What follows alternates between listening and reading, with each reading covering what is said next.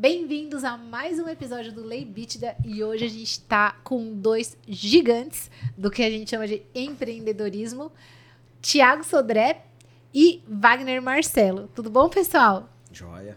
Beleza. Bom, e a gente está com dois empreendedores, jovens empreendedores e referência no que eles fazem. Conhecidos e famosos no ramo de atuação, principalmente no ramo de arquitetura. E com isso, várias ideias, várias novidades e com entendimentos muito disruptivos. E para nossa conversa, então, eu vou começar apresentando Wagner Marcelo, nosso convidado. Eu vou ler aqui o currículo, porque estão tantas especificidades nesse currículo. Se você é, ler, eu vou ler também. É uma tá referência, tá assim, que é muito, muito legal. Muito parabéns, já te adianto. Bom, ele é consultor de arquitetura e inovação. Já falei que a gente está com dois arquitetos na, na. Só aproveitar, sair um pouco do. É arquitetura de inovação. Arquitetura de inovação. Isso. Então já, já, então já guarda aí para daqui a pouco você explicar disso, que acho Vou... que é um, um negócio-chave legal. Legal. Então, arquitetura de inovação e novos negócios. Não basta ser Sim. de inovação, é de novos negócios. Ele tra também trabalha com várias startups e ele foi o fundador do conceito cultura empreendedora com marca registrada e tudo a gente vai falar sobre isso. Ele também é diretor executivo da Ignitions e trabalha com tecnologias disruptivas. É diretor executivo da Accurate Advice, falei certo? Accurate Advice e diretor de conteúdo na Singular Stage. Olha, o currículo é enorme, trabalha com ciência, com tecnologia, com negócio. Bom, parabéns pelo currículo e bem-vindo ao Lei Bítida. Obrigado. É, é, currículo é um pouquinho extenso, porque a gente já está meio idoso, né? Então, Imagina idoso, experiente. a experiência, a experiência vem com o tempo. E é inclusive o que a gente fala para todo mundo, né? Todo mundo está é, tá na universidade, quer começar e está preocupado muito. Ah, eu preciso ter um currículo, preciso não sei o quê. Calma. Tudo tem o seu tempo. Só começa. Né? Vê é o que, que você tem para fazer, o que, que você quer fazer de relevante no mundo, né? E começa. Não, excelente. Execução, né? Já Aliás, antes de apresentar o, o, o Thiago, eu queria falar que os dois, né? Thiago e Wagner são dois executores. Para quem é fã deles ou para quem tá nesse mundo de startup, investimento, é extremamente importante escutar esse podcast, porque são pessoas que efetivamente tiraram quase tudo que eles queriam do papel e os resultados vieram exatamente desse perfil executor, né? Então, vou começar aqui com o Thiago. O Thiago é especialista em marketing de relacionamento e intermediação de negócios. Thiago, ele é meu amigo querido, admiro muito, é meu cliente, eu sou, sou fã do meu cliente, né? Ele tem o Clube Casa Design desde 2015. O Clube Casa também é, eu não considero mais como startup. Vamos ver como que o Thiago considera o Clube Casa, né? Mas ele foi uma startup bem inovadora num, num projeto de é, intermediação de relacionamentos entre arquitetos e lojistas.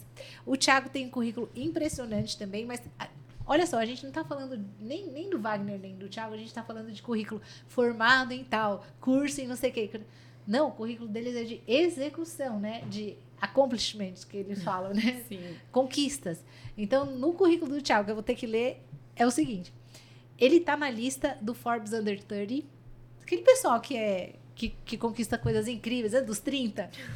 Assim, é bom que ganha uns seguidores no Instagram. Ai, você sabe que quando eu vi você na capa do Forbes Under 30, eu pensei na hora, caramba, eu nunca mais vou poder ser Forbes Under 30. foi o pensamento, mas tudo bem, tá que bom que você doutora. foi. É, bom, ele também fomenta um ecossistema funcional que promove ações de relacionamentos e experiência através de premiações, viagens, workshops, capacitação profissional e recursos de desenvolvimento em um amplo networking dos associados envolvidos, que são os arquitetos. O Tiago, ele tá com uma meta de intermediar mais de um bilhão de reais em negócios em 2023. Aí você fala, nossa, o cara é sonhador? Não, ele não é sonhador. Em 2022, ele intermediou, ele teve um balanço de 22 milhões de reais e um crescimento de 70% com relação a 2021. Então, meu, quem cresce 70% de um ano para o outro, de um ano para outro, merece algum reconhecimento. Né? Algum? Né? Todos. Merece um podcast, né? Com certeza. Bom, primeiro, obrigado pelo convite. É um super prazer. A Sheila e todos vocês aí sempre são super solícitos, amigos, né? Então, sou muito grato também por todo o aprendizado. Falo que a Sheila é uma grande professora e eu posso dar aula sobre algumas coisas de jurídica. Se precisar qualquer dia aqui, sou bom, viu? Mas assim, eu acho que pegando um pouco de tudo, assim, eu acho, no final, eu passei por várias jornadas, né? Então, trabalhei com indústria de bebidas, marketing esportivo, feiras, eventos. E aí as pessoas sempre perguntam, ah, você é apaixonado por arquitetura? Você é apaixonado por feiras, eventos? E aí eu sempre tivesse um pouco esse conflito, né? Porque no final, meu grande paixão é fazer acontecer.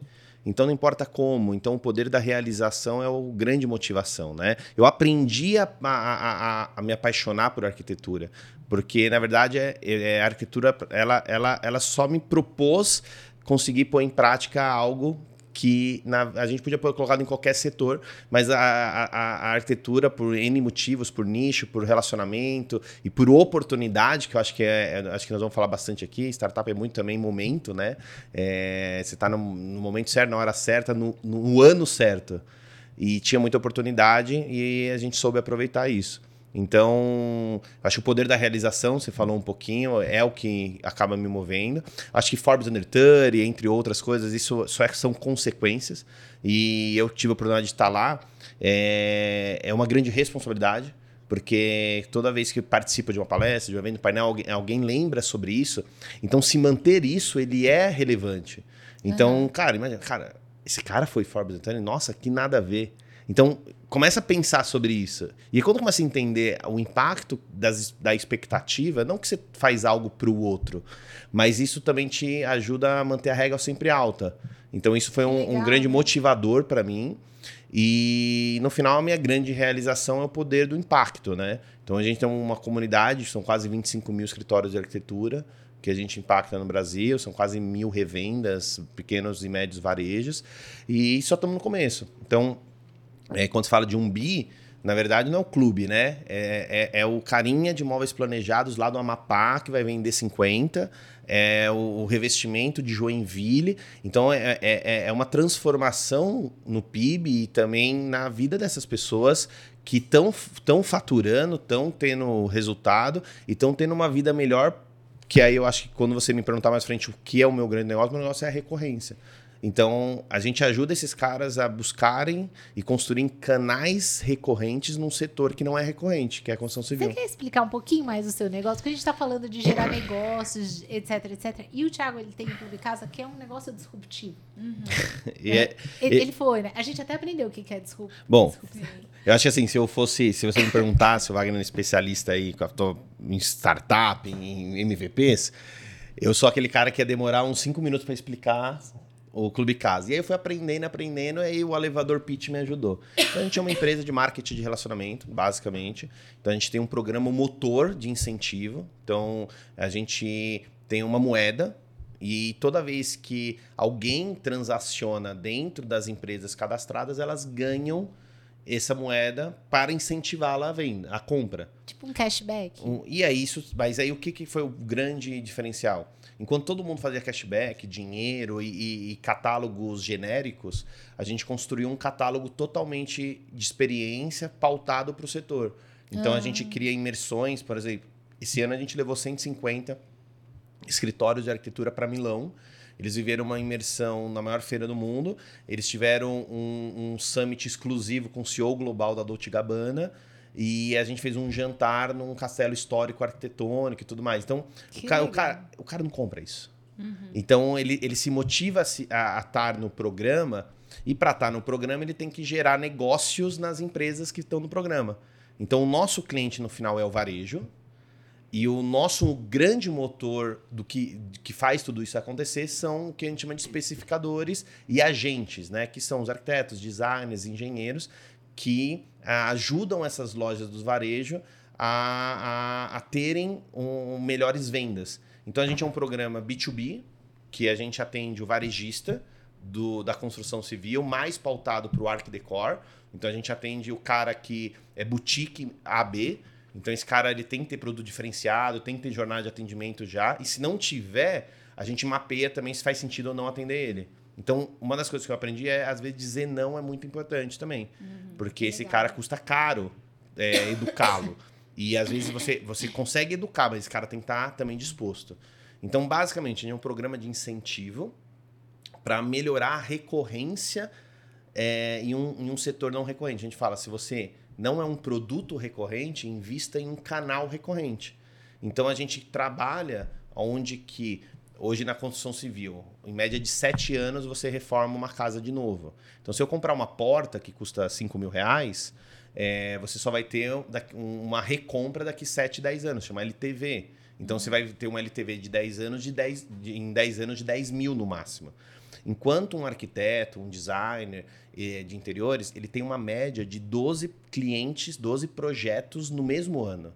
Então, no, numa jornada de 10 anos, o, a capacidade de indicação de que um, um, arquiteto tem, por exemplo, ela chega a ser a 30, 40 vezes maior do que a capacidade de um cliente final sozinho. Uhum. Então, desses 12 projetos, se você conseguir capturar e, e, conhecer pelo menos metade dos clientes desse arquiteto, são seis. Seis em 10 anos, 60. Cara, 60 vezes 2, ou é, dividido, você está falando de 30 vezes um LTV. Sim. Então, é, a história foi essa. Então, a gente conseguiu criar num setor não recorrente, a gente conseguiu encontrar e potencializar um canal recorrente. Então, a gente diminuiu o custo de aquisição dessas empresas que estavam tentando trazer cliente a qualquer custo. E, ele, e, e, é uma coisa muito legal. Quando você para de querer trazer cliente, você foca no produto. E, e de uma forma secundária, você melhora muito o seu produto, porque seu foco é na retenção. Então, quanto melhor você foca na retenção, mais você aumenta o ticket médio. Mais ticket médio, mais margem de lucro. Então, você cria de uma forma invisível uma cadeira de melhor qualidade para o varejo. Que legal. Não, e sabe que é muito legal isso que você trouxe, é, Thiago? Que assim, eu acho que não é à toa que você é nosso cliente e nós somos é, fãs. Porque você, com todo esse negócio genial que você criou, de criar recorrência e reduzir custo, aumentar lucro, você focou numa palavra que foi a que eu anotei para falar, que é a experiência das pessoas que estão com você. A gente aqui no escritório, a gente tem um lema que a gente quer proporcionar para as pessoas que fazem parte da nossa vida, da nossa rotina, do nosso escritório, uma experiência que a gente chama de experiência uau. Que as pessoas entram aqui, a gente entrega o trabalho e elas falam, putz, uau, é esse escritório que eu quero ficar, é esse escritório que eu vou indicar, porque a gente quer entregar além da expectativa. Porque entregar além da expectativa não é só entregar um trabalho técnico bom, não é só entregar um projeto bom. É você proporcionar uma experiência diferenciada, a pessoa se sentir conectada com seu propósito, entender por que você faz o que você faz e como você faz.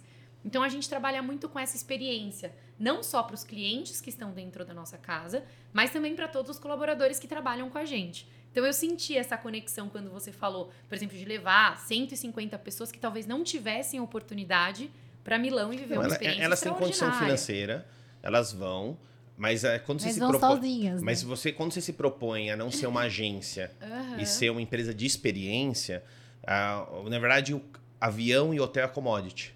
Então você busca o day by day. A gente sabe minuto a minuto o que vai acontecer na semana do cara. Não, e ele então, participou de um evento fechado. Exatamente. Especial para ele. Então, essa experiência é muito legal. E aí, você tem a sua empresa com, essas, com essa questão disruptiva, com essa experiência uau. Mas eu queria muito chamar o Wagner, porque assim, você trabalha com startup. E normalmente, o que eu vejo, né? Isso é mais ou menos o que eu vejo, mas óbvio que existem exceções. Mas dentro desse cenário de startup, que normalmente a gente jovem, que é muito ligado em tecnologia, que não necessariamente tem bons relacionamentos pessoais e profissionais, que começam do quarto, mas que tem ideias geniais. Como que a gente consegue trazer a importância dessa experiência, se é que é possível trazer essa consciência da experiência uau para esse para essas pessoas que estão começando uma empresa e que normalmente só focam no produto, que o produto é importante, claro que sim, mas ele não é tudo, né? A pessoa precisa ter a experiência do começo, do meio e do fim. Às vezes nem tem fim. Então, eu queria que você dividisse com a gente quais são esses desafios para esse começo, sabe, de startup de pessoas que são novas, que talvez não tenham essa percepção. É, é, você tem as pessoas novas e quando a gente fala novo, é, não é novo na idade, né? Novo, é, o cara pode ter 50 anos e ele tá novo no quesito de abrir o seu próprio negócio. Novo no empreendedorismo. É.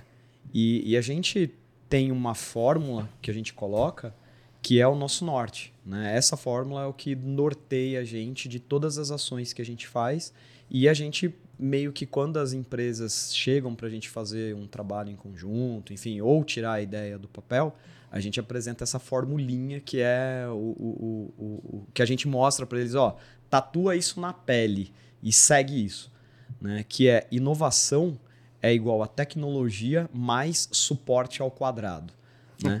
Então, inovação é, ela só é gerada quando ela já está na sociedade, né? Então você tem tecnologias que as pessoas estão ali desenvolvendo. Eu venho dessa, desse background mais de código e eu fui meio que obrigado a sair disso, né? Sair da, da, de ficar na, na- atrás do, do, do laptop, né? Com o, o gorrinho ali, você programando e, e para você ir à frente, para você justamente mostrar que não é só isso, que não é só a tecnologia. Né? Então hoje, se você quiser montar um Uber, você compra por 5 mil dólares, você compra um, um software pronto de algum indiano. Né? Então é só você colocar no ar. É, o problema não é isso. O problema está no suporte ao quadrado. Né? Esse suporte ao quadrado é você desenvolver a tecnologia. Legal, é um começo.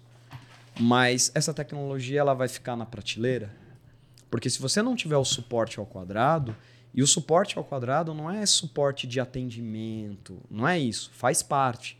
Mas o suporte ao quadrado é o pós-venda, o pré-venda, fazer evento, relacionamento, sabe? Então, é, o seu concorrente ele está fazendo também o suporte. Então, você tem que fazer o quadrado. Para a sua tecnologia virar uma inovação. Né? Para ela chegar na sociedade. Porque se ela não chegar na sociedade, é só uma tecnologia. Né? Então a gente tem essa formulinha que a gente coloca, independente do cara, da experiência que ele tem, a gente fala para ele, ó, esse é o seu norte. Então você está desenvolvendo a tecnologia, legal, mas vá para evento, você tem que fazer evento da sua empresa, você tem que dar essa experiência, né? Essa experiência diferenciada, porque o seu cliente, o, o- ele está esperando isso. E se você não fizer, ele vai estar num concorrente. Para você não deixar ele ir para um concorrente, você tem que fidelizar através desse, desse, desse ecossistema interno. Só que isso, para as empresas brasileiras, mesmo as grandes, é algo meio que surreal ainda. Porque se você chegar e falar assim, empresas listadas na B3, por exemplo, se você falar assim, é, você sabe da importância de você ter um, um, um, um- um community manager, tipo, para fazer a, a gestão de comunidade, para poder, né? É, não, não sei. Então as pessoas estão sempre só tentando vender, vender, vender. É funil de vendas, é venda, é venda, é venda, é venda. E cliente não quer só venda. Ele quer participar de uma experiência, é ter um produto, é ter a mais do produto. Porque produto, eu vou comprar esse tablet. É, legal, você tem um outro tablet que vai estar um produto também. Ok, mas qual a experiência? Não, um você tem o software que permite você fazer mais isso, você tem assistência técnica que vem até a sua casa se der problema, você agrega serviços. E é isso que a gente ainda fica muito aquém. Então a nossa competitividade em termos de Brasil, ela fica muito abaixo do nível global, porque a gente não se preocupa com isso ainda. A gente está só preocupado em vender produto e não experiência. Nossa, é muito legal que vocês dois falaram. Você viu como conecta? O Thiago falou assim: olha, quando você não tá tão preocupado com vendas, você consegue focar no produto. Aí o Wagner falou assim: o problema é que as pessoas só estão preocupadas com a venda e não no suporte.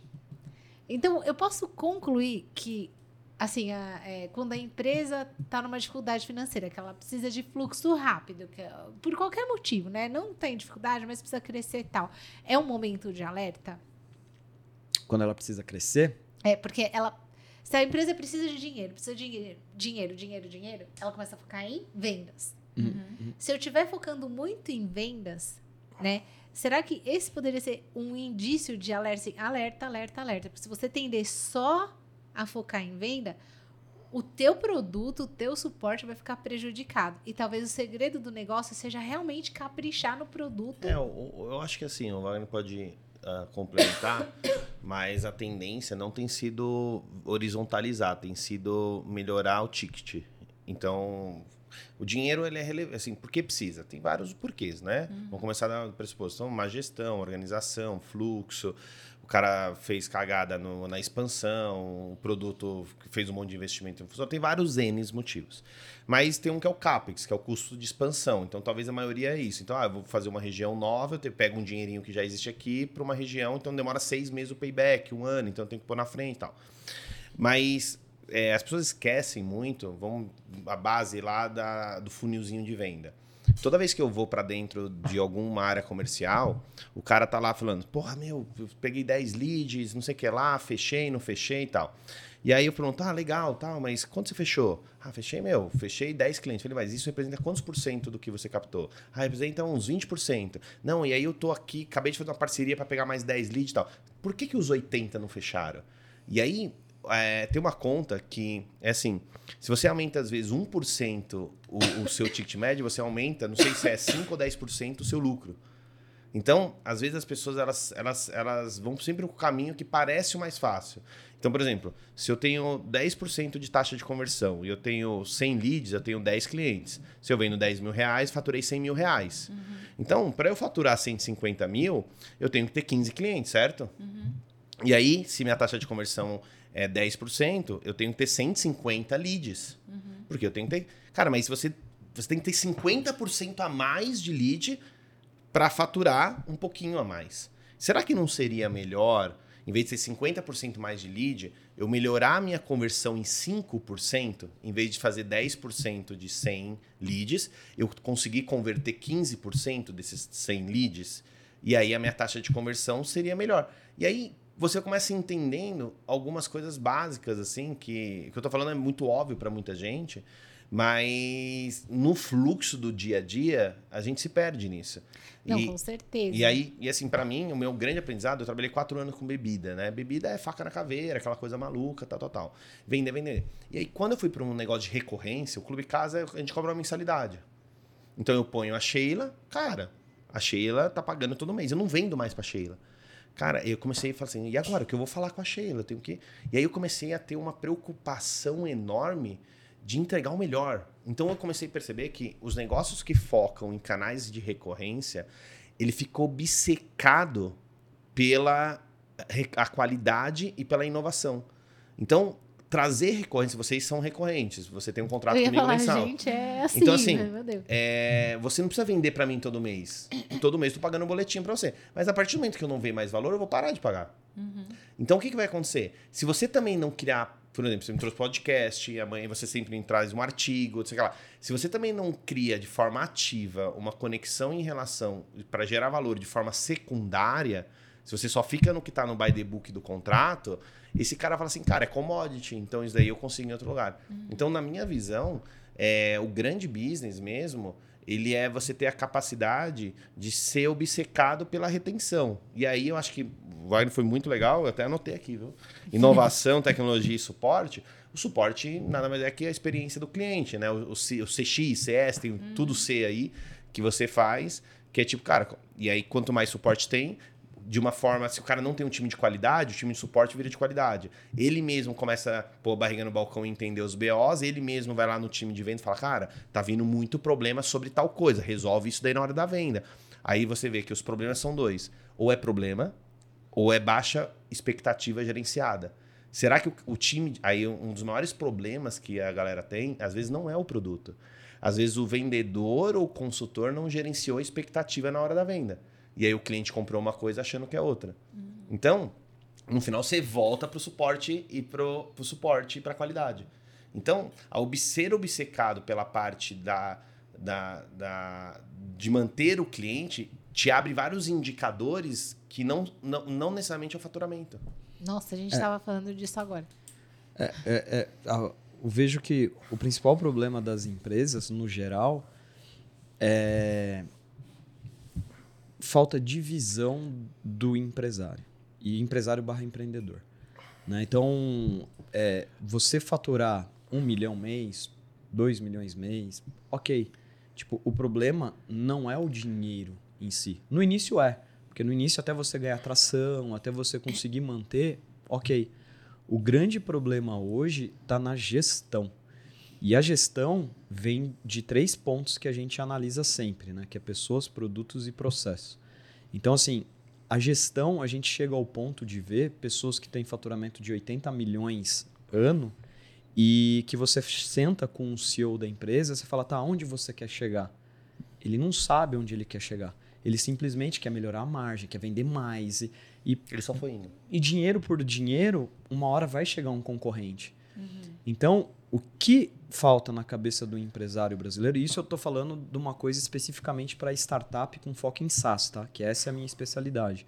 Então, o, o meu foco é desenvolver o produto, colocar lá e estar melhorando ele sempre, e ao ponto de eu hum, ter 0% de investimento em marketing, porque vem no orgânico. Então, por exemplo, a gente tem uma plataforma que hoje tem 311 mil clientes e, enfim, está em quatro países ah, que é para fazer QR Code personalizado. Então, enfim, essa é uma dos exemplos. A gente tem outras que também que chegaram nesse fluxo de crescer organicamente.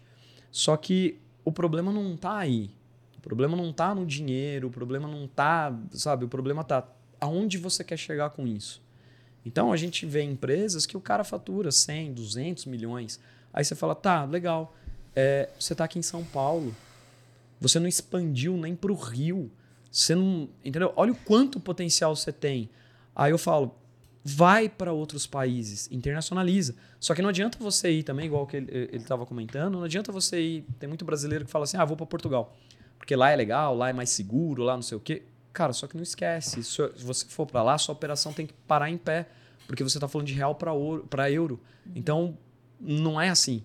E aí você vai bancar uma operação até você né, equilibrar as contas na empresa, é difícil. E, e aí você olha, lá você tem 11 milhões de habitantes em Portugal. Né? O português, ele quer vir para cá. Na verdade, eu tenho vários amigos que são portugueses que querem vir para cá, porque ele fala, cara, são 212 milhões de habitantes que vocês têm de, de, de, de para explorar comercialmente. O que, que vocês querem vir para cá? Né? E aí a gente olha países próximos, tipo é, é, Chile, Uruguai, enfim, que a gente não tem barreira linguística, né? É, porque espanhol, enfim, a gente consegue A se gente- comunicar, né? E as pessoas não vão para lá. Então, assim, é diferente de eu falar que eu vendo um tablet e eu vendo um copo. Porque daí você vai ter bar- barreira tarifária, você tem interesse político. Quando você está falando de SaaS, que é totalmente software as a service, é, nem isso o mindset do empreendedor brasileiro ele se enxerga vendendo para o mundo. Porque aquela síndrome de cachorro vira-lata, ele olha e ele fala assim: eu não consigo desenvolver alguma coisa para vender para o mundo. Tipo, o meu produto é muito inferior em relação aos outros. Não. Né? Você é a sétima, oitava economia do mundo. Então, a Isso gente que é uma, tem. uma questão de mindset. É, Total. total, total. Então o cara fala, ah, mas eu não tenho conta no banco. Como que eu vou vender pro Uruguai? Cara, faz PayPal. PayPal é global. Então a gente está sempre inventando desculpas para a gente ficar na nossa zona de conforto. E é isso que a gente tem que parar. A gente tem que olhar que o mundo está aí e principalmente quando é SaaS. Né? SaaS, o céu é o limite. Quando a gente está falando de venda, produto, Como é aquilo. gostosa, né? É, é aquilo, você tem barreiras, né? Você vai depender de política, proteção, né? De país. Ah, não, eu quero fazer a indústria aqui crescer, então você não pode importar isso. Quando você está falando SaaS, não existe isso. E mesmo assim, se você perguntar para a galera que está à frente das startups, os caras colocam um nome muito bizarro. É, coloca nome em português, né? Faz um registro.com.br só, mas aí ele não, não faz um registro internacional, não pensa numa marca internacional. E tudo isso é empecilho. E aí ele fala: não, depois eu mudo. Não, você não vai mudar. Porque você gastou tanto dinheiro no início para você proteger a sua marca e tudo mais, você não vai mudar. Né? O Mercado Livre jamais vai ser uma Amazon. Né? Porque em cada um dos países ele muda o nome. Né? Então, assim, a gente tem que começar a criar coisas desde o início para ser global. Ô, Wagner, deixa eu te... É que isso é tão verdade, eu senti tanto verdade no que você está falando, que eu quero trazer uma provocação. Porque eu vejo que as pessoas que trabalham com, com startup, elas sonham grande, mas talvez tenham essa questão da, da síndrome do vira-lata, que eu achei muito legal você ter trazido. E junto com esse discurso do, do cachorro vira-lata, você trouxe também a questão da pessoa ser conformada, né? De esta- estar dentro daquela zona de conforto e ela desenvolve, ganha dinheiro e vive dentro daquele cenário. E, está, e fica estagnada. Dentro desse cenário que você trouxe pra gente, você acha que tem ligação também da pessoa não ter o- o- um propósito? Tipo, querer deixar um legado com aquilo que ela criou, que pode mudar a vida de tanta gente, né? A tecnologia veio para mudar e facilitar tantas coisas. e principalmente com, com software, você acha que tem a ver isso também, da pessoa não saber qual é o propósito de vida dela? Tem. E até da própria empresa. Sim, tem. Porque é, as pessoas geralmente elas estão empreendendo por necessidade. Então, assim, o sonho do, do cara, quando ele está se formando ali, seja ciência da computação, enfim, é trabalhar numa IBM, é trabalhar numa Microsoft. Aí, quando ele não consegue, ele fala: ah, beleza, o que me restou é empreender.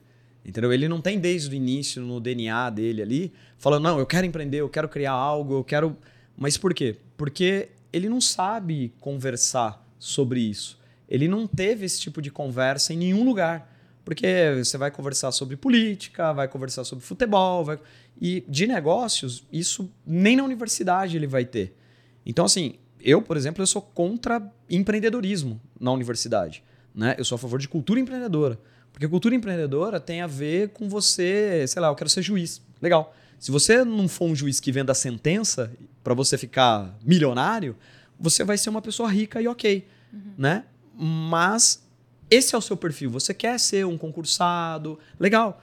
Mas você pode se tornar uma pessoa milionária se você entender muitas vezes que seu irmão está em, empreendendo, que seu primo, que seu tio, e você sabe investir, sabe desinvestir, sabe encarar isso de uma forma profissional, sem ser aquele, ah, tudo bem, eu vou te emprestar aqui, depois você me devolve. Não. Se não tem esse profissionalismo, depois a pessoa vai perder a amizade, porque 99% das empresas vão quebrar. Então, assim, o que a gente precisa hoje é trabalhar a cultura empreendedora como nação. A gente tem que entender que o empreendedor e o empresário, ele não é o vilão. Ele é o cara que ele consegue fazer uma descentralização de capital. Porque não importa, se você empreende, você pode ser cadeirante, você pode ser gay, você pode ser travesti, você pode ser quem você quiser, porque você não tem que agradar ninguém. Você simplesmente tem que ter um produto bom e fazer o negócio acontecer. E mesmo assim as pessoas não se empoderam disso. Então a internet ela é muito empoderadora, só que as pessoas elas não sabem do poder que elas têm por meio da internet. E tá sempre, sempre ali. A, não, mas a lei não me permite. Não, a lei não permite aqui no Brasil você abrir um cassino? Tudo bem. Abra em Malta. Né? Vai lá na internet, busque lá uma empresa que vai abrir sua empresa lá e roda na internet lá. Ah, agora aqui no Brasil não pode mais é, fazer exchange. Tudo bem.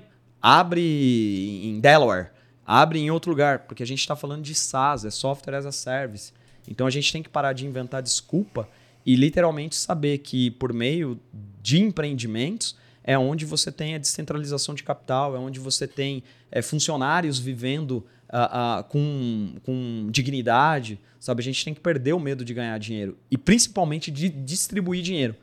Então, tem muito papinho aí de intraempreendedor. Ah, aqui a gente gosta de intraempreendedor. Bullshit. Se você não liberar equity para as empresas, para os funcionários e distribuir lucro no final do ano, isso daí é só papinho. Né? E para isso você tem que criar uma estrutura para você fazer essa distribuição. Enfim, então a gente tem que parar de papo e mais de ação. Né? É, eu, eu acho que é legal tudo isso que, que o Wagner falou com relação à internacionalização. Eu queria só compartilhar o que acontece comigo e com muitos clientes. Eu falo assim, cria uma offshore. Ah, não, doutor, é muito difícil. Eu falei, não, é mais fácil. Não tem, acredite em mim, não tem país mais difícil que o Brasil. Se você sair, você vai ver que é mais fácil. As pessoas não criam. Então, a questão do mindset eu achei muito importante. E eu queria perguntar para o Thiago o seguinte: Thiago, você vem de família empreendedora. Você acha que isso impactou nas suas decisões? Essa força que o, que o Wagner está trazendo de, meu, porque você não vai lá e faz, porque você não abre a mente, porque você. Nananana. O Thiago ele faz muito isso. Muito isso. Ele é um dos clientes que nunca falou, tenho medo de expandir. Já fizemos algumas operações né, internacionais. E o que eu queria saber, assim, dentro dessa, dessa seara de mindset, você acha que o fato de seus pais serem empresários, os dois, ajudou você ou não faz tanta diferença? Ah, eu quero complementar a pergunta. Porque foi tão importante o que você falou, e é verdade, principalmente na pandemia a gente viu muito isso. Tanta gente perdendo emprego e virou empresário porque era o que restava. Vou me virar aqui, e acaba sendo uma última opção. E muito triste isso, porque é o que você falou, a gente tem que aprender a distribuir dinheiro e ter, parar de ter medo de ganhar dinheiro. E aí eu queria, pegando esse gancho, né, do pai e da mãe, se você optou em ser empreendedor e empresário ou se também acabou caindo no seu colo como uma oportunidade, ou se foi a última coisa que aconteceu, Eu- que você divide a sua história pessoal. Ou se mesmo. papai é, mamãe é, eu tenho que ser É, também. Exato. Eu, on- ontem eu tava lendo uma história super legal, eu não sei o quanto que ela é profunda e verdadeira, que tem um, um professor na década de 80, no leste europeu ali, não sei aonde, que ele queria provar o quanto que o ambiente molda as pessoas. E aí ele tem, teve três filhas, e ele começou a colocar vários quadros de xadrez, ele criou um ambiente na casa dele, onde que tudo era em prol do xadrez. Tudo em prol do, prol do xadrez, tudo em prol do xadrez. E, consequentemente, as filhas deles viraram grã-mestre em xadrez, campeã, tal, tal, tal. E aí ele queria provar essa tese, ele provou por A mais B o quanto que o ambiente.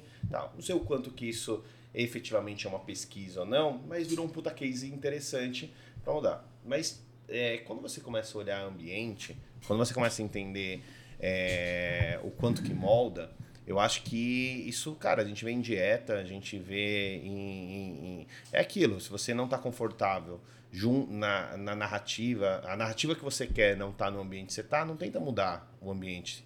É, não, tenta, é, não tenta mudar aquele ambiente, muda de ambiente. Mais Então, fácil. esse é a primeira parte. Então, eu acho que um dos maiores desafios hoje, quando você fala de sociedade, é, eu tenho um, um- um- um diretor que trabalha comigo já há alguns anos, e eu cresceu, tá fazendo um super trabalho. Ele contou uma vez para mim que ele me via e achava eu retardado, de maluco, porque ele falava, meu, não é possível. Por quê? Porque o pai dele é um cara Caxias, a mãe Caxias, e ele via eu abrir negócio, fechar negócio, fazer parceria, dar dinheiro pros outros, é, tomar prejuízo. Aí um dia, numa dessas viagens de expansão, no avião, ele falou, nossa, Thiago, cara, é, eu não consigo falar com a minha família sobre negócio. Porque eles não têm, porque tudo que eu falava para eles, eles achavam que você ia quebrar e eu ia ficar sem salário. E aí o, o- você me ajudou a quebrar uma barreira e, cara, hoje eu tal, tal, tal, por causa de um. Hoje eu me vejo empreendedor. Antes eu, eu, eu, eu me via. E aí isso é um cara de classe média, média alta. Né? Imagina isso numa comunidade, imagina isso numa, numa, no, no lugares menos. é, então, o ambiente, ele sem sombra de dúvidas, meu pai eu cresci. É, meu pai, ele teve uma ele teve meu pai e minha mãe, né? Os dois são é, tive uma abundância financeira, mas eu tinha os meus 12 anos, 13 ali, então eu não lembro tanto, mas meu irmão que é 4 anos mais velho, ele lembra. É, eu, quando tinha 12, 13 anos, pô, meu pai trabalhou com eventos, pô, ele cansava, né? virava noites e noites. Quantas vezes eu fui com ele na Sé, na Barra Funda, que é onde ele fazia os eventos. Ele tinha uma besta que ele, ele, ele, ele dirigia para cima e para baixo com os equipamentos das coisas, tal. Então, assim, não, é, aí quando você fala assim, e aí o, o moldar ou não moldar, eu acho que, na verdade, essa foi uma grande força e eu acho que isso para mim é um grande exemplo. Eu falo que eu sou bom, meus pais são foda. É, aí eu acho que resume bem a, a narrativa, porque eles tiveram essa capacidade, são duas pessoas simples, é, mas não simplista. Tem o simples de, de ser uma pessoa simples, tem o simples de ser uma pessoa desleixada, pessoa que é acomodada.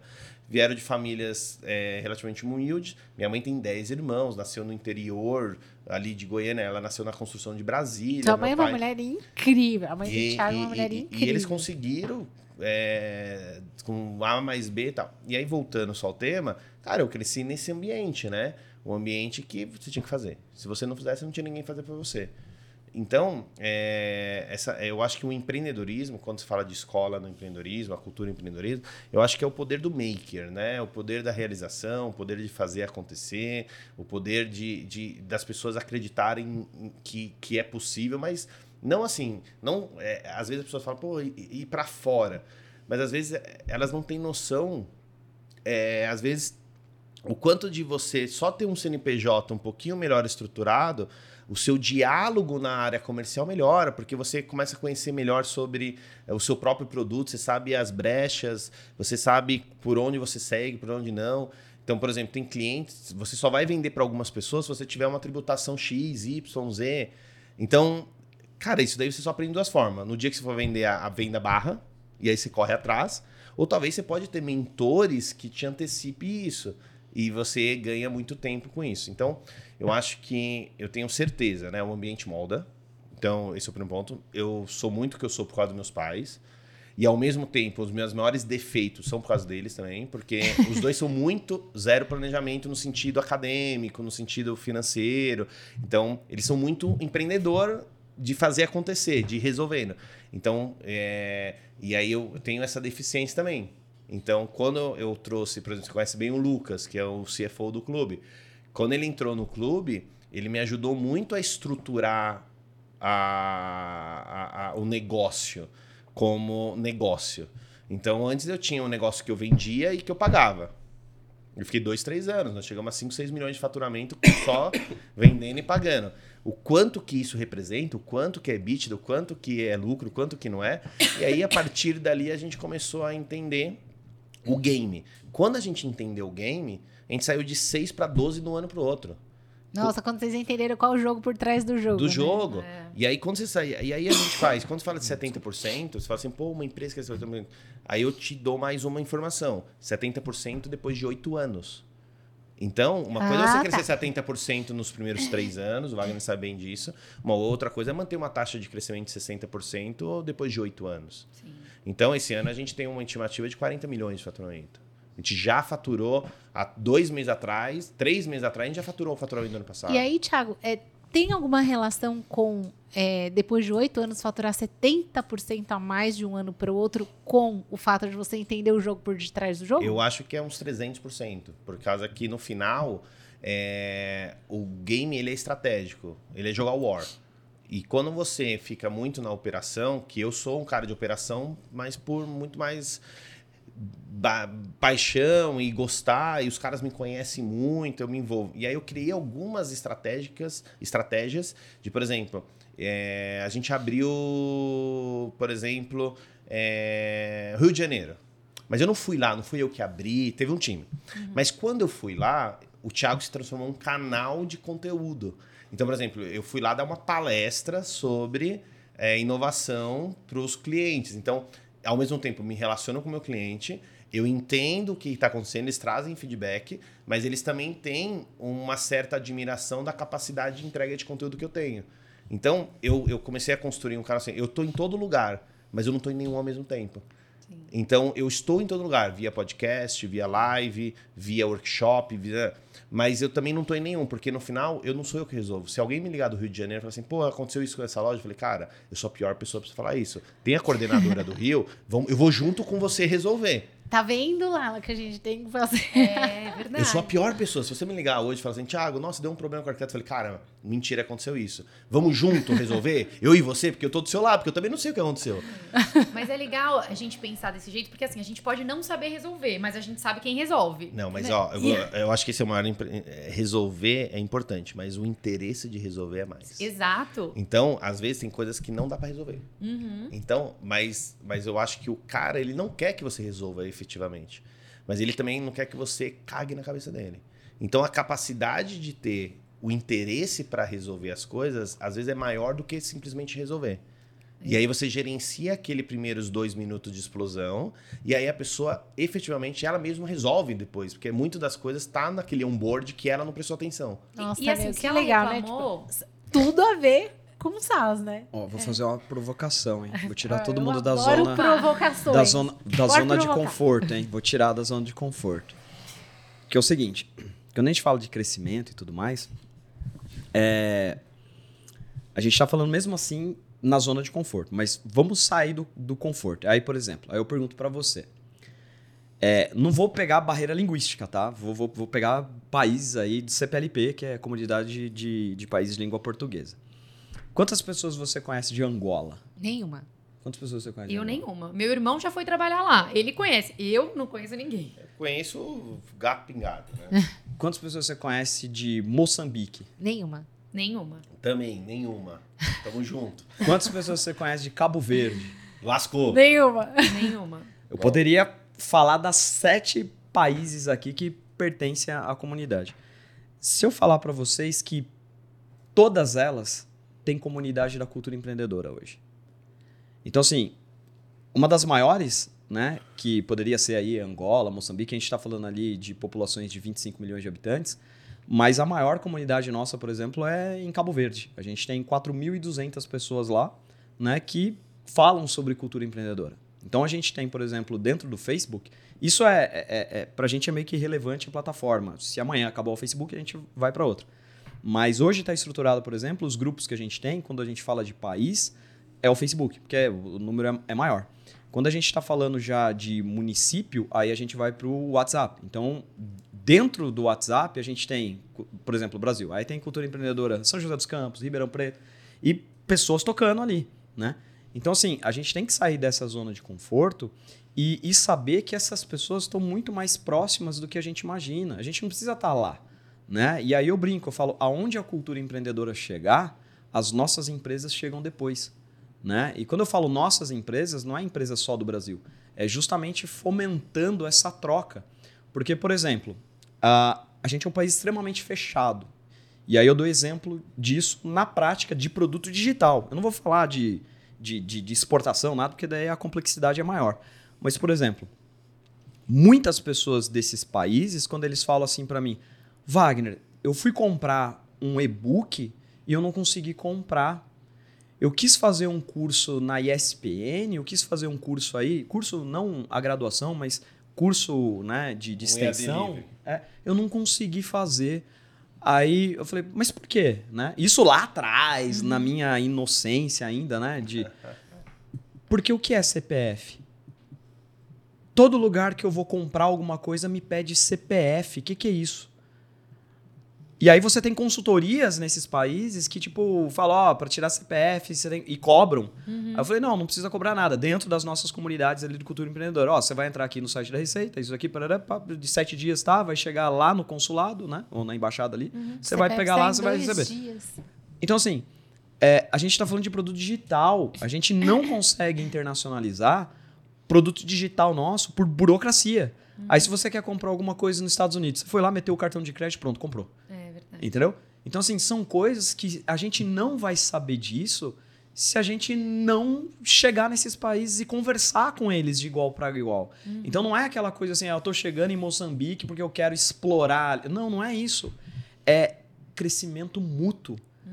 Então, o que a gente pode colaborar com eles e o que eles podem colaborar com isso de uma visão interna nossa que a gente não está enxergando. Né? Uhum. Então isso é muito importante. Aí fica a reflexão, inclusive para o pessoal de Não, casa. Eu, Quantas eu, pessoas vocês conhecem desses países? Eu tenho aqui perguntas. Né? Hoje a gente falou com, com a Alessandra e ela também é, tem esse mesmo trabalho de cultura empreendedora. Não, não sei se é cultura empreendedora, tá? Mas ela cuida desse departamento, empreendedorismo e parcerias na FAP. E ela falou de dois conceitos que eu aprendi hoje que foram falados aqui, que um é a inovação disruptiva, que é você achar um novo mercado. Outro é inovação de eficiência, que é vender mais e mais barato, que são coisas diferentes. E agora a gente está com outro conceito, arquitetura da inovação e novos negócios. De inovação, arquitetura de inovação. É, o que, que é a arquitetura de inovação? Tá. É, Deixa eu ver como que eu explico de uma forma. eu, eu, eu, Pitch elevator. É, um, dois, três, valendo. Eu, não gosto muito de ficar utilizando é, muitos termos de mais técnicos, porque eu, parto do princípio que quanto mais você conseguir explicar é, para uma criança e ela entender, mais fácil é das pessoas adultas também entender, uhum. porque você conseguiu né, falar ali de uma maneira bem... uma criança, porque eu tô assim, meu Deus, lá. mente aberta. Anos. É, quando a gente fala de arquitetura de inovação, vou pegar o gancho do empreendedorismo, tá? É, você tem muitas pessoas hoje trabalhando com empreendedorismo, é, enfim, hoje cultura empreendedora. É, mas quando você olha essas pessoas que fomentam esses ecossistemas, é um cara que está ali meio que por tabela, entendeu? Tipo, na hora que ele for mandado embora da empresa, né, ou da organização, do instituto, onde ele está, ele vai trabalhar numa KPMG, numa Deloitte, numa outra, esquece, ele não vai estar tá mais falando de empreendedorismo lá. Então a gente está falando muito novamente de é, é, oportunismo não estou falando nem oportunidade, porque é um oportunismo, enfim. É, e aí isso acontece com a inovação também. Então, muito se fala de inovação. Não, eu preciso inovar. Preciso inovar na minha empresa. O que, que, é isso? Tá na moda. Né? Todo mundo quer inovar. Tá, mas o que, que é isso? Aí tem curso agora, gestão da inovação. Ok, mas nós somos um país que forma engenheiros do ITA, né? Para trabalhar apertando parafuso de projeto gringo. Ou então, trabalhando em banco. Então a gente tem um puta desperdício de mão de obra Sério formada isso? Que absurdo. porque a gente não tem o cara que está empreendendo. Que é o cara que está é, é, demandando desses profissionais, né? Então, quando você olha aí Embraer ou algumas empresas aí que já estão aí com inovação no DNA, sim, você utiliza esses profissionais. Tirando isso, é tudo bullshit. Tipo, a galera tá falando porque é hype, entendeu? É, do mesmo jeito, hoje todo mundo coloca inteligência artificial em tudo. Daqui uns dias você vai ver é, trono privada, os caras falando que tem inteligência artificial. Por quê? Porque é hype. Vende se você falar. E a mesma coisa inovação. Então você fala, ah, tipo, a minha empresa inova. Ok, o que é inovação para você? Então, assim, se você não tiver uma inovação que é justamente o que pode matar a sua empresa, né? E você investir nisso, é, você não está tendo inovação. Então, hoje você tem, por exemplo, um banco que finge que investe em cripto. Porque, na verdade, ele sabe que se ele for totalmente para lá, ele vai se tornar irrelevante. Então, ao invés dele falar, não, eu vou me tornar sócio disso, porque se um outro banco se tornar sócio, eu vou morrer. Então, eu prefiro me tornar sócio e continuar crescendo por meio dessa outra tecnologia. Porque o seu nome é o que vai dar credibilidade. Não é Santander, é tipo Itaú, é o nome da instituição. A tecnologia, ela é o meio, ela não é o fim. E aí, quando a gente fala de inovação, é justamente isso. Você tem muita gente falando e você tem pouca gente estudando. Tanto é se você não vai ver curso hoje de graduação, então isso é um apelo para as universidades, criem cursos de arquitetura de inovação, que são profissionais com foco em inovação, que é aquele cara que vai trabalhar fora da caixinha, inclusive em produtos que pode matar a sua empresa daqui 20 anos. Meu Deus, isso é muito importante. Sério, é, agora eu vou falar um exemplo de, de um cliente nosso, né? Que ele falou assim: Ah, como é que vocês cresceram tanto? Tudo bem, uma empresa familiar, né? Já tá na quarta geração. Então, geralmente, empresa familiar que tá na quarta geração cresce bastante. Mas ele sempre falou: investimos em inovação. Ai, caramba, mas como que vocês investem em É vago, inovação? né? É, aí ele falou assim: a gente investe em inovação investindo em educação. Não tem inovação sem educação. Então, eles levaram universidades para a cidade que eles estão. Uma cidade do interior que, assim, de verdade, eu olhei aquele colégio falei: se esse colégio estivesse aqui em São Paulo, mas meu filho estava lá ontem. Falei, e quanto que custa? Nada. Para as pessoas aqui, nada. Eles levaram curso técnico, universidade. é, eles transformaram a cidade através da educação. E aí eles falaram assim: quando você educa, a inovação vem naturalmente. E eu, eu queria saber se a experiência de vocês fala algo nesse sentido, se tem alguma coisa a mais. Não, é, eu, eu gosto bastante, tem um termo super inglês bonitinho que é o lifelong learning. Então eu acho que assim, eu não sou um cara acadêmico, fiz faculdade lá, passei pela faculdade, né? Fui lá. Eu consegui me formar. Fui lá, vum, pá. Mas a, ó, a- o, o nunca, nunca parar, eu acho que é um dos grandes lances da inovação. E aí uma pessoa falou uma coisa muito simples, e falou assim, inovação é você aprender primeiro que os outros algo e, e aplicar. Tem vários... O que é inovação? E aí você tem aquelas quatro ondas da, da inovação. Você tem... E aí, às vezes as pessoas querem fazer o moonshot, que é a última. Cara, é o Tesla lá, é, é o cara que indo para Marte. Mas às vezes a inovação é incremental, que é a primeira. Que, tipo, por exemplo, o nosso setor, hoje é É o arquitetos. querer resolver, né? Arquitetos e design de interiores, eles não usam CRM e RPs. Então, só de você melhorar a eficiência de gestão administrativa, já melhora o tempo deles de quase qua- 30%, 40%. Então, para que, que o cara tá vendo Marte? Ele tá falando que ah, vou fazer arquite- a arquitetura metaverso, cacete a quatro, e ele não tem BIM. BIM é um sisteminha de, de você fazer um AutoCAD que já compatibiliza tudo, né? Você já sai com, um apart- com um prédio todo pronto e, tipo, o cano, a parede, tudo, com, tudo no lugar certo já. Então você não precisa fazer várias plantas e depois ficar compatibilizando. Tem- E aí o cara não tem isso. Então tem um monte de arquiteto que foi lá desenhar pro metaverso, pra Sandland, lá o caramba, tá, né?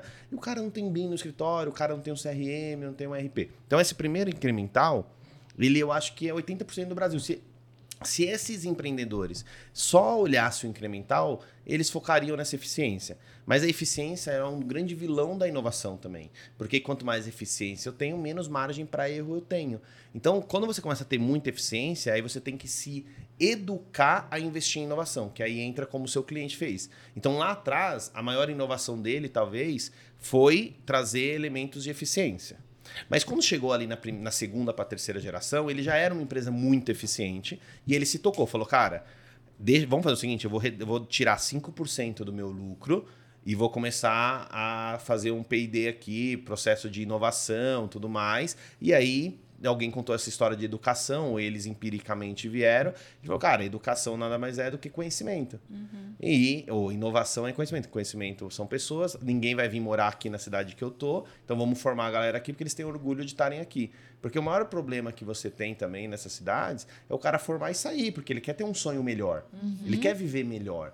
Cara, isso é um BO para cidades menores, porque o cara se forma, alguém investe para ele se formar e ele vai trabalhar. É incrível, ah, vai trabalhar lá no 3G, vai trabalhar lá no banco, não sei o que lá. Tá, mas e a cidadezinha que investiu e deu a bolsa para ele não vai, não vai ser retribuída? E aí entra também a cidade construir o um movimento das, de, de reter as pessoas. Então, basicamente, eu acho que assim, são essas quatro ondas de inovação. Você tem incremental, você tem novos produtos, aí você tem essa disruptiva, que nada mais é do que você pegar tecnologias já existentes para mercados e dores que são absurdas. Então, Uber. A tecnologia da Uber não é inovadora. A tecnologia do iFood não é inovadora. O que é inovadora é o conceito e a aglutinação que eles conseguiram fazer no mercado. Então, tinha uma dor muito grande e eles resolveram. Então, essa é a disrupção deles. A disrupção deles não foi a tecnologia. Tô errado, Wagner? Não. É isso, né? É. E, e aí, você tem a quarta inovação, que é, são tecnologias totalmente novas para coisas que não existem ainda, uhum. que é o moonshot que eles falam, que é um homem à lua. São coisas que envolvem uma complexidade, computador quântico, tal. Mas essa disruptiva, qualquer um pode fazer, porque são tecnologias que já existem para só mudanças de conceitos que a sociedade está precisando a partir de dores em comum. Mas essa também, ela é muito mais resiliência do que efetivamente idealização. Então, qual que é o diferencial do iFood? Já existia catálogozinhos, uhum. já existia. Qual o diferencial do. Motoboy, entregador. Do, do, do, Uber. Já existia o ponto de táxi. Então só foi fazer uma coisa. É, a mesma coisa de forma diferente. Tem, tem um ponto interessante que é o seguinte. É, a gente gosta muito de brincar, de estudar, brincar de pesquisar e de brincar de empreender. Quando a gente está falando de empreender, e, e, e empreender sério, é, você tem que entender o jogo, né? E o jogo é o dinheiro. E o não é o dinheiro e não é o dinheiro orgânico, né? O, o orgânico faz parte. Mas o Uber ou todos os outros que vieram, você teve N outros que eram clone. E o porquê especificamente esses deram certo? Porque eles sabem do jogo como funciona. E o jogo como funciona é o seguinte: se você não cresce rápido, e se você não tem muito dinheiro em caixa, e principalmente quando a gente está falando de uma área de disrupção, você não adianta ter a tecnologia. Porque você vai ter que ter o suporte ao quadrado. Porque não chega nos outros, né? Porque tudo vai estar tá contra você. Então, beleza, fiz um, sei lá, um, se a gente for olhar o Uber quando ele foi feito, eu fiz o Uber, legal. Um brasileiro. Aí ele, vou crescer organicamente. Você não vai buscar dinheiro no mercado, você não vai estruturar para trazer não investidor. Sabe como. Primeiro ponto. Aí, não, não, não, eu vou crescer no orgânico. É, ok, vai. Então, assim, se ele não crescer muito rápido, ele vai ser sufocado por alguém que cresceu rápido. Uhum. E ele não entendeu no jogo que não é a tecnologia o diferencial, é o suporte. E o suporte ele vai gastar 80%, se a gente for utilizar o Pareto, ele vai gastar 80% da verba que ele tem justamente em suporte. 20% vai ser a tecnologia. Porque você vai ter N problemas ali que é governo, regulamentação, um monte de coisa que não tem nada a ver com tecnologia. E aí, por ele não entender isso e ele achar que só basta estar ali na internet e que tudo vai acontecer, a mágica vai acontecer, não vai. A tecnologia, ela tem isso, né? É um meio que uma arapuca ali ela dá a impressão que todo mundo pode. Sim. Mas não pode. Você tem que saber jogar o jogo. Se você não souber estruturar isso, captar, crescer rápido, dominar o mercado rápido, é, você não vai conseguir. E você vai morrer. E aí o cara, às vezes, ele fica ali um, dois, três anos fazendo, quatro anos fazendo, e ele não tem fôlego. Porque até o dinheiro vir, então ele vai ter o filho que vai estar crescendo, ele vai ter N coisas que vão estar acontecendo em paralelo, porque a gente tem que lembrar que não é um universo sozinho empreender. Você tem várias outras coisas acontecendo em paralelo. Então o cara, quando ele está na universidade, aquela menininha que ele olha no início do primeiro ano, né? Ele está ali. Aí ele compra uma motinha. Vai convidar a menininha, né? Porque ele tá de olho para ir de motinha. Aí ele toma chuva. Aí ele vai no terceiro ano de faculdade, porque daí ele já tá como estagiário, aí ele compra um carrinho financiado em 80 meses. Salto 1.0. É, aí depois que ele se formou, aí, né, ele, beleza, agora eu posso comprar um carrinho melhor, financia de novo. Aí ele casa. Aí tem aquele ditado, quem casa, Quer casa? quer casa. Aí ele financia a casa em 20 anos. 35. Aí, quando esse cara vai empreender? Nunca. Porque ele tem tanta coisa em jogo que ele não vai empreender. Então, assim, a gente tem que falar para a galera que está hoje na universidade que não existe melhor momento para você empreender do que naquele momento. Porque a bagagem dele não é muito pesada. Ele tem um desprendimento que ele pode fazer as coisas. Por mais que ele tenha que trabalhar, que ele tenha que se sustentar. Mas ele não tem todo aquela, aquele peso, sabe? Ah, eu tenho filho, eu tenho que pensar na mamadeira, eu tenho que pensar não sei o quê, eu não posso correr um risco assim. E, Igual a Yara quando veio pra cá. e aí o que acontece muito hoje que a gente observa é que as startups que conseguem romper isso, ela não consegue muitas vezes dar o outro salto. Que é muitas vezes o cara antes ele não tinha nada, né? É, a família sustentava, a mulher sustentava, até a empresa se tornar viável. E aí depois que ele conseguiu meio milhão, um milhão de faturamento ali é, é, mês, ele fala assim, tá bom. Eu, Cara, vamos expandir? Não, tá bom, porque eu posso ter o risco de perder isso que eu já conquistei, e aí agora olha a responsabilidade que eu tenho. Mas por quê? Porque ele tá sempre querendo correr o risco sozinho. Então, não. Meu, abre o capital, né? Tenha isso como meta, vá para uma B3, vá para uma Nasdaq. Antes disso, você tem as plataformas de direct crowdfunding, agora com a CVM 88 que veio regulamentar isso. Só que se você senta para conversar, ninguém conversa sobre isso. É, Eu, eu costumo falar que investidor não gosta de andar sozinho. É verdade. É, assim, eles não gostam de fazer um investimento apenas. sabe? Ah, eu vou entrar sozinho. Pode deixar que sou só eu aqui, só eu, gente. Não, quando tem amiguinho do lado, todo mundo arrisca mais. É. Essa que é a verdade. E, meu, eu tô com muita dó, mas já, É, já gente, estamos chegando ao final. Foi muito bacana. E, assim, eu queria pedir pra vocês... Desculpa.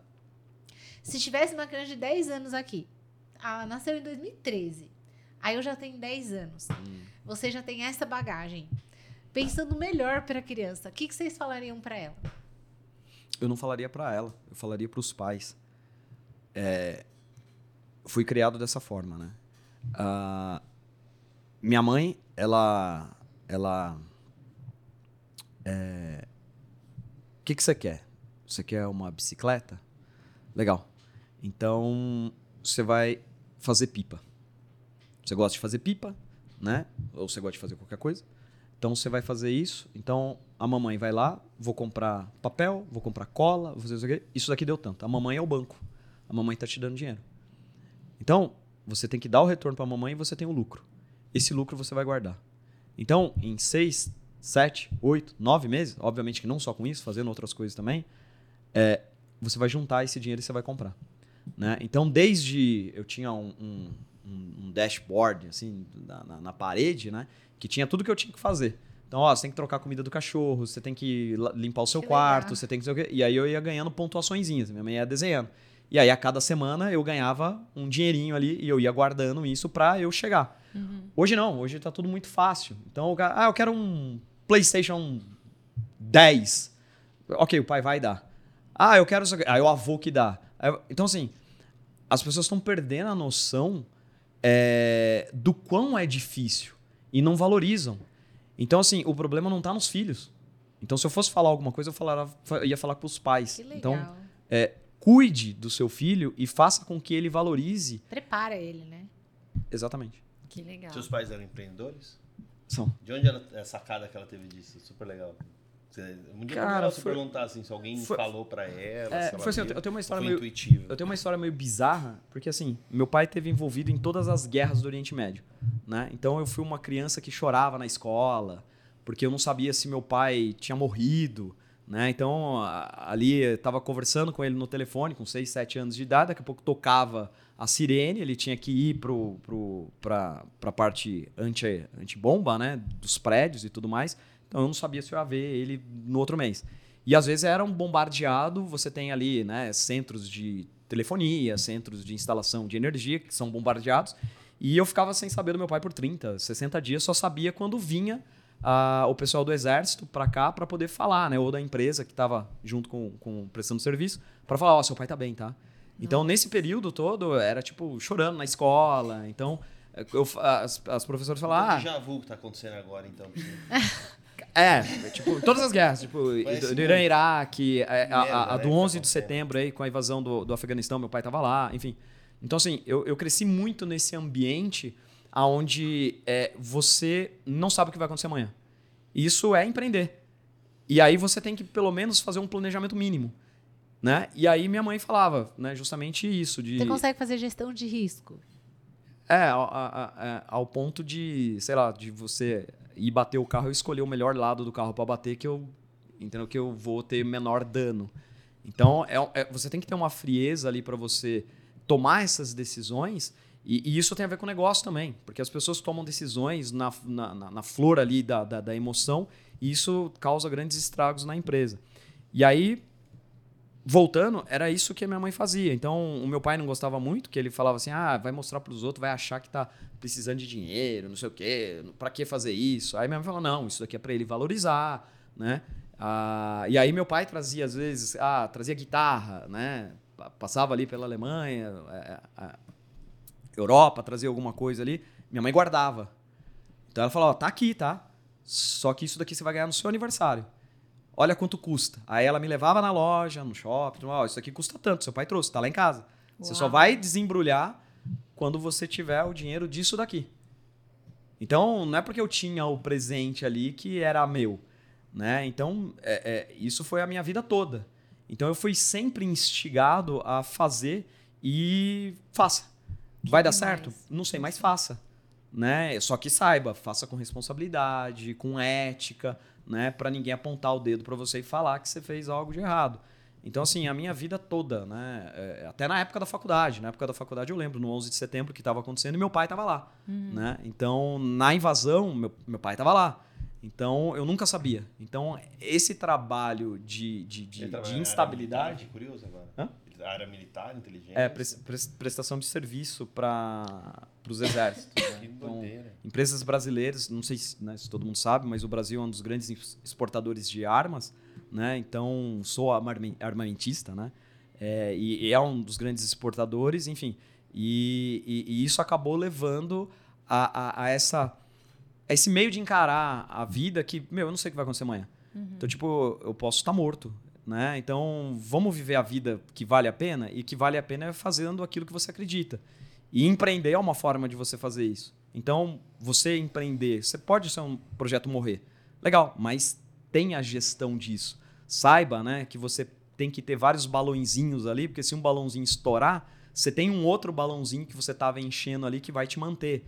Né? Então, você fazer esse risco meio calculado é extremamente interessante. Aí as pessoas falam, ah, empreendedor é doido, sai fazendo. Não. O empreendedor, para mim, ele é o cara mais bundão que tem. Por quê? Porque é o cara que ele faz aquilo que ninguém está fazendo, que é justamente para não ter concorrente. Né? Então, que legal essa visão, né? Muito legal. É isso. Não, eu já saí com lição de casa para minhas filhas, inclusive. O caderno é o dashboard aí. É, Dashboard. exato. Bom, você. Dez breve, anos, eu dez acho que anos o- da criancinha o, aqui. O, Wagner já acho que brilhante o que ele trouxe. E eu acho que assim, o melhor remédio para ansiedade é o planejamento, né? Então, eu não sou um cara de planejamento, eu não sou bom em planejamento, mas eu tento ter uma rotina de day by day visualizando cenários. Eu acho que eu acho que isso ajuda muito na ansiedade. Eu acho que eu não vou falar para 10 anos, porque acho que qualquer coisa que eu falar aqui vai ser muito vai ser um incremento desnecessário, que foi bem legal a ideia. Mas vamos falar esse cara já com 18 anos. Já passou por tudo isso, teve o dashboard, começou a, a querer empreender, teve a cultura empreendedora através de incentivos aí das inovações, incubadora. E eu, eu, eu trabalhei muito forte o viés do mentor. Então, eu acho que esse é um dos grandes erros. E você tem muita gente mega qualificada cobrando nada ou pro bono para ajudar a gente é, que está começando. Então, primeiro de tudo, é, os caras também não ajudam qualquer pessoa. Então, se faça visível. Então, as pessoas também têm o ego de ajudar projetos que elas acham que vai dar certo. Então, é, invista você você é o seu maior canal.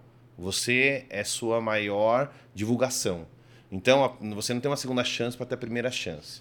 Então, busque desde a sua parte de posicionamento, de fala, de, de roupa, tipo, qual a mensagem que você quer passar? Use você como uma marca. Trabalhe o brand seu e, e o seu brand, ele, ele, ele, principalmente no início que você faz tudo, ele é impacta, ele, ele, é, ele é transferido para sua empresa.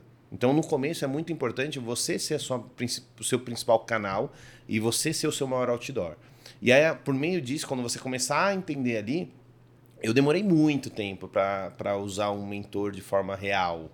E, cara, e o dia que eu usei, eu mudei negócios que eu estava fazendo quatro anos. Em uma semana, eu mudei negócio que eu fazendo quatro anos errado. Então, assim, não hesite é, pedir ajuda. As pessoas são muito solícitas, as pessoas no meio de inovação elas estão dispostas. Tem muito mala, tem muitas pessoas de ego. E se a pessoa tem ego, use o ego dela a seu favor. Trabalhe isso também. Então, pô, põe eu... faz isso bem. Então, cara, trabalha, estamos aqui por causa disso. A gente quer visibilidade, a gente gosta de contribuir. Por exemplo, eu, eu tenho certeza que o Wagner está aqui também, porque a gente gosta de falar para os outros não fazer as cagadas que nós fizemos. Então tem um pouco disso, né? De tipo, cara, a gente quer ajudar a galera, não sei como, mas vai falando, né? Então, o que eu falei seria isso. E então tenha, tenha é, e, e, tenha intencionalidade nas coisas. Você está numa sala de reunião, num refeitório, num shopping, não acha que o cara vai passar por você e vai saber quem você é. Tenha intenção de ser visto. Vai lá, cumprimenta ele, conta a sua história tenta gerar esse valor de alguma certa forma. E não acha que. Porque o cara, por exemplo, eu já vi várias pessoas falando, nossa, o tal pessoa mal mala, passou por mim, não lembrou, falou, cara, como? Esse cara fala com 50 pessoas por dia. A obrigação é sua dele saber quem é você. Não é a obrigação dele saber quem é você. Você que então foi um merda quando falou com ele não gerou impacto na vida dele.